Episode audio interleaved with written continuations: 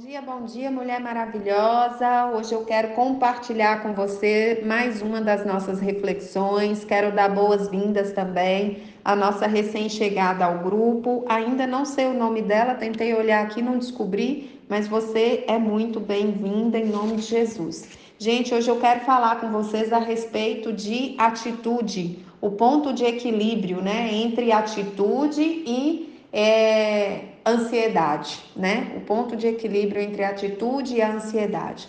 Nós sabemos que é, nós temos algumas, alguns direcionamentos através da palavra de Deus para não, não ficarmos ansiosas, é, para confiarmos em Deus, para lançar toda a nossa ansiedade aos pés do Senhor Jesus.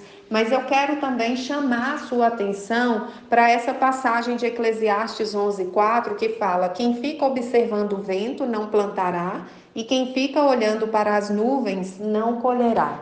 Dois pontos importantes a partir da reflexão desse versículo. O primeiro dele, deles é a questão de ficar refém do ambiente, refém das condições, refém do contexto. Nós somos mulheres, mulheres poderosas, mulheres inteligentes, mulheres é, capazes de vencer as tribulações, as adversidades, as imposições.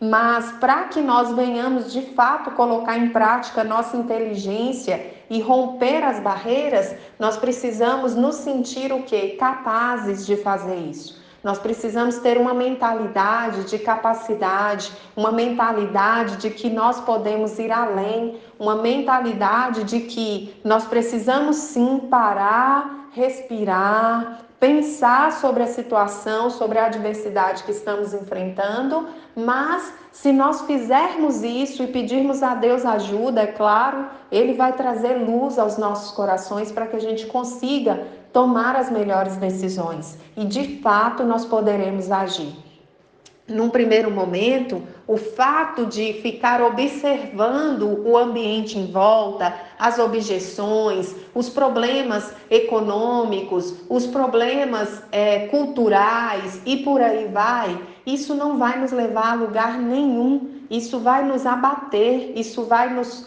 nos entristecer. Você quer ver um exemplo claro disso?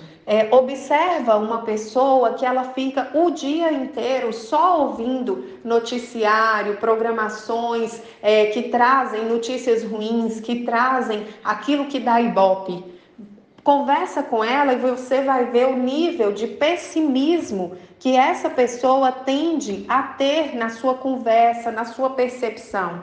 Eu estava ontem em um consultório, fui tive uma consulta médica ontem e assim é, eu pude perceber isso através do médico que estava me atendendo. Quando eu entrei no consultório para ser atendida, ele já começou a falar que nós estamos vivendo tempos muito difíceis, que as coisas estão muito assim fora do lugar, que é cada coisa pior do que a outra, que tem nos surpreendido. E assim, ele não estava mentindo, né? É, é, ele acredita nessa realidade porque é a realidade que ele observa diante dos seus olhos. Mas a minha pergunta para você é: a realidade de um cristão, a realidade de uma pessoa que a sua esperança está em Deus, que a sua expectativa está em Deus, que a sua força está em Deus, pode ser mantida nos problemas?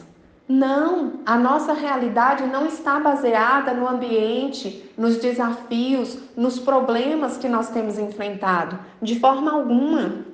Nossa realidade está em Deus, que pode todas as coisas, que apesar do caos que o mundo tem vivido, porque o mundo tem gerado, nós, seres humanos, temos gerado através de atitudes que não são adequadas à humanidade, né, de um modo geral, tem gerado os problemas que ela mesma tem enfrentado. Isso é uma realidade. Mas é, o nosso Deus, ele é tão poderoso, ele é tão cuidadoso, que apesar do, da tribulação à nossa volta, ele nos honra, ele nos ajuda a vencermos as adversidades e as tribulações. Mas o primeiro passo para a gente tomar posse dessa ajuda de Deus é justamente acreditar É a gente crer que realmente o que define o nosso destino, o que define o nosso futuro, o que define o nosso presente, não é o ambiente que nós estamos inseridas,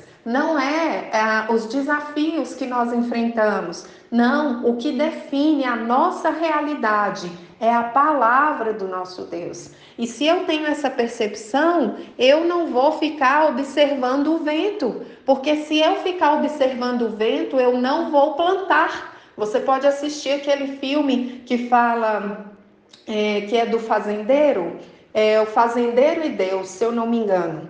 Ele fala justamente isso. O fato de você agir pela fé. Entenda que no mundo tradicional nós precisamos ver o chão para depois colocar o pé. Quando você vai entrar no elevador, tá lá uma plaquinha falando: observe se o elevador está no andar. Se não estiver, não entre, é óbvio, né? Porque você vai cair.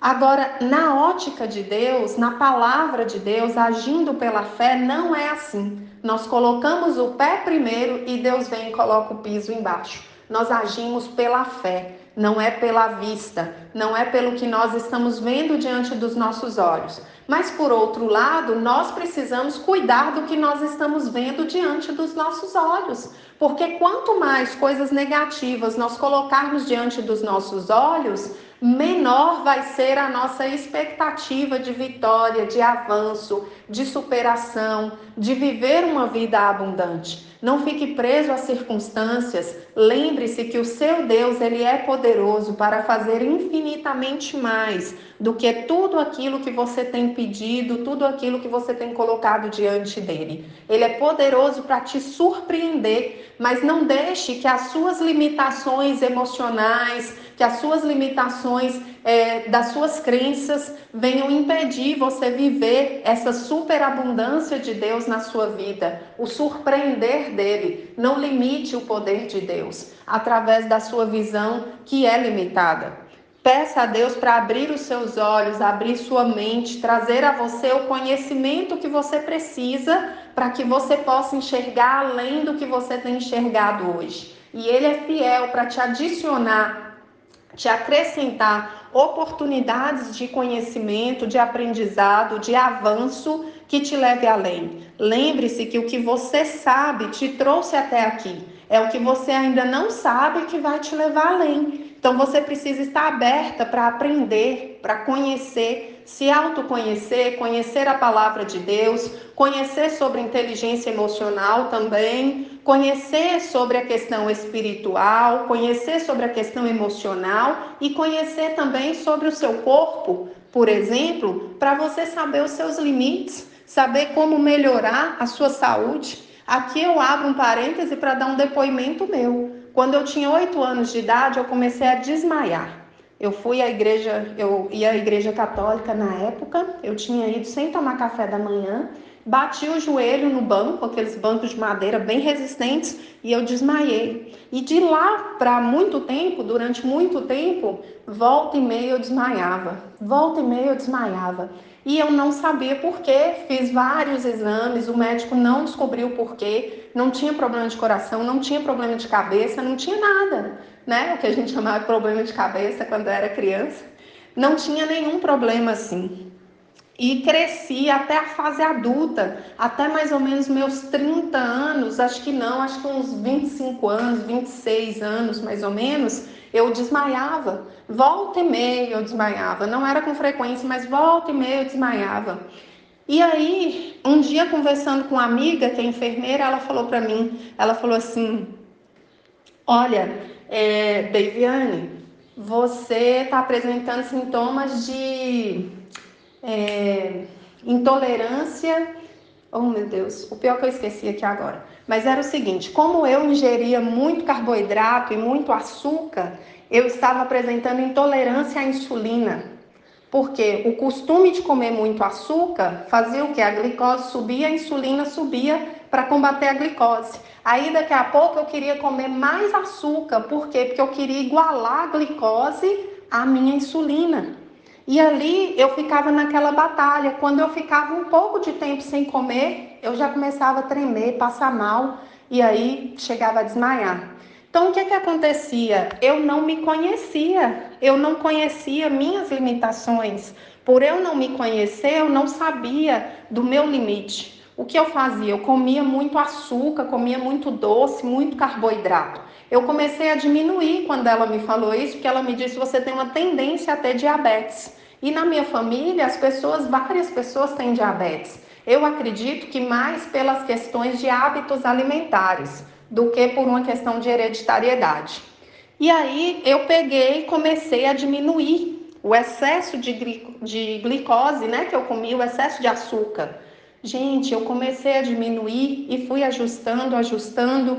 Hoje, graças a Deus, já tem muito tempo que eu não desmaio e além de não desmaiar, eu parei de ter esses, essas tremuras, esses picos, né, que é, a gente chama de hipoglicemia. Eu parei de ter esses picos. Hoje eu consigo sair de casa sem ter tomado café da manhã e não me sentir mal, uma coisa que eu era incapaz de fazer. Então, o autoconhecimento, tanto da saúde física, como do emocional, como do psicológico, né? A questão emocional, a questão espiritual e a questão física, isso faz toda a diferença na nossa vida. Faz toda a diferença.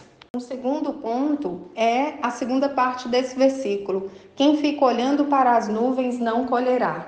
Gente, nós precisamos sim ter o cuidado de não ficarmos ansiosas, precisamos sim colocar nos pés do Senhor a nossa ansiedade, mas tem o outro lado, não podemos ficar esperando as coisas caírem do céu. Tem uma chargezinha que é, a menininha fala com o rapazinho assim: Não estou entendendo, Miguelito, que história é essa de ficar sentado esperando alguma coisa da vida? E o Miguelito responde: É isso mesmo, eu vou ficar aqui sentado esperando a vida me dar alguma coisa. A menininha sai e fica pensando: será que o mundo está assim porque está cheio de Miguelitos? Ou seja, cheio de pessoas esperando cair do céu, cheio de pessoas esperando a vida acrescentar algo a elas. Minha querida, olha, se o próprio céu é tomado por esforço, imagine nesse mundo secular, imagine conquistar nessa terra se não vai depender do seu esforço, da sua determinação, do seu foco, de falar: não, eu vou, eu vou gerar esse resultado, eu vou alcançar isso, eu vou melhorar meu relacionamento, eu vou resolver minha vida, eu vou melhorar financeiramente eu vou sim construir um relacionamento melhor com os meus filhos. Ah, eu não sei como fazer isso, mas eu vou aprender e eu vou aplicar o aprendizado e eu vou mudar minha realidade. Não vamos ficar esperando cair do céu, porque o cair do céu não é real. Deus, ele não tem educado filhos mimados. Ele não tem educado filhos que ele tem que dar tudo, senão o filho emburra. De forma alguma. Ele quer que você seja forte e corajosa, que você seja constante, que você seja perseverante, que você alcance uma vida abundante através dele, porque a Bíblia diz que você pode todas as coisas nele, porque é ele quem te fortalece. Ele quer que você tome posse da identidade de filha e vá em busca das suas conquistas, das suas vitórias. Pode ter certeza que quando você olha pessoas que chegaram onde você gostaria de chegar e você ainda não chegou, pode ter certeza que você precisa amadurecer a sua mentalidade. Você precisa aprender mais, você precisa se alinhar de fato ao que é a vontade de Deus para a sua vida. Porque o melhor lugar que nós podemos estar é no centro da vontade de Deus. E quando nós estamos no centro da vontade de Deus, ainda que este lugar seja diferente do que a gente projetou, a gente se sente bem, a gente se sente engajado, sabe? Nós nos sentimos engajados, nos sentimos na posição certa, nos sentimos no lugar certo, porque ali é o centro da vontade de Deus para nós. Agora, se você tem vivido uma vida medíocre, se você tem vivido uma vida de limitações, onde você entende ou pensa que só outras pessoas conseguem ter uma vida abundante, só outras pessoas conseguem ser felizes em determinada área, entenda A escassez não está na palavra de Deus. A escassez não está nas mãos de Deus. A escassez está na sua mentalidade. É ela que precisa ser trabalhada para que você possa viver uma vida abundante em todas as áreas. Porque é isso que Deus tem para nós. Que Deus abençoe sua vida e que esses áudios aí, apesar de grandes, possam te trazer uma edificação. Que Deus abençoe.